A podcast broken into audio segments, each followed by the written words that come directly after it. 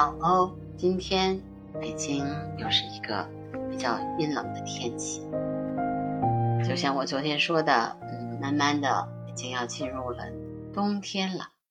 那么我今天真的因为没有去外面观鸟嘛，因为看了啊潘帕斯雄鹰阿根廷队的那个比赛，是凌晨三点到五点钟，然后白天就睡觉了。也是很开心的，因为哎，我也前面也说过，我是梅西的球迷。那潘帕斯雄鹰呢，是南美潘帕斯草原上的一种巨鹰，是阿根廷球队的代名词。阿根廷球队现在真的就是浴火重生。那么在梅西进球之前，阿根廷还是比较紧的，很球员的状态那种紧张感。你从他们的脸上的微表情都能看得出来。那么，当梅西踢入那个世界波之后，那整个阿根廷队的脸上的那个表情都能看得出来，他们啊放松了啊释放了。我就看到了他们那个阿根廷那个球衣上的嗯潘帕斯雄鹰，那我就觉得哎，潘帕斯雄鹰还是会展翅高飞的。也希望他们能走得更远，能够获得。冠军，今天呢，我这个就做一期特别的节目，因为啊，我发现了一个非常有趣的故事，那就是给阿根廷进入第二进第二个球的恩佐费尔南德斯，他是梅西的球迷，在他十五岁的时候，他曾经给梅西写过一封信，在脸书上挽留梅西。退出阿根廷绝对呃阿根廷队的那个决定，而且当时这这封信就非常的有名。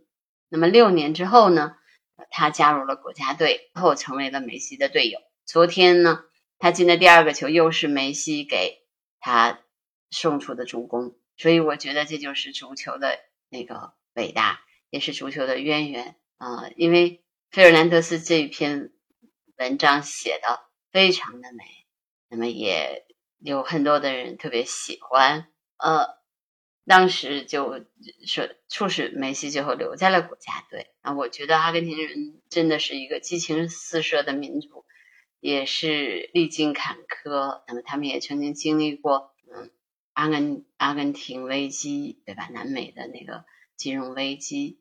那我记得在二十年前的这个时候，正好是阿根廷最困难的时期。那么梅西呢，一直其实。他本来一直在西班牙队踢球，他也完全可以加入西班牙国籍，因为我我们知道，就是国际上是允许两啊两个国籍的双重国籍的。但是梅西就还是加入了阿根廷队。如果梅西加入西班牙队的话，他早就夺冠了，用不着等这么多年。但是我觉得梅西从来都不是一个功利的人，他真的是一个热爱足球，而且真的是各方面都做到极致的人。呃，今天我也看了一个数据。那么梅西进了这个球以后呢，他也创造了一个历史，他是世界杯历史上年龄最大的啊传射记录保持者，因为他是三十五岁零一百五十五天。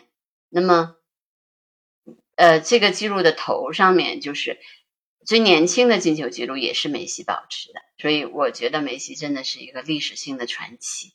还有没有这样？就是在在在他之后，还有没有像他这样的球员，像他这样的球星？我真的不知道。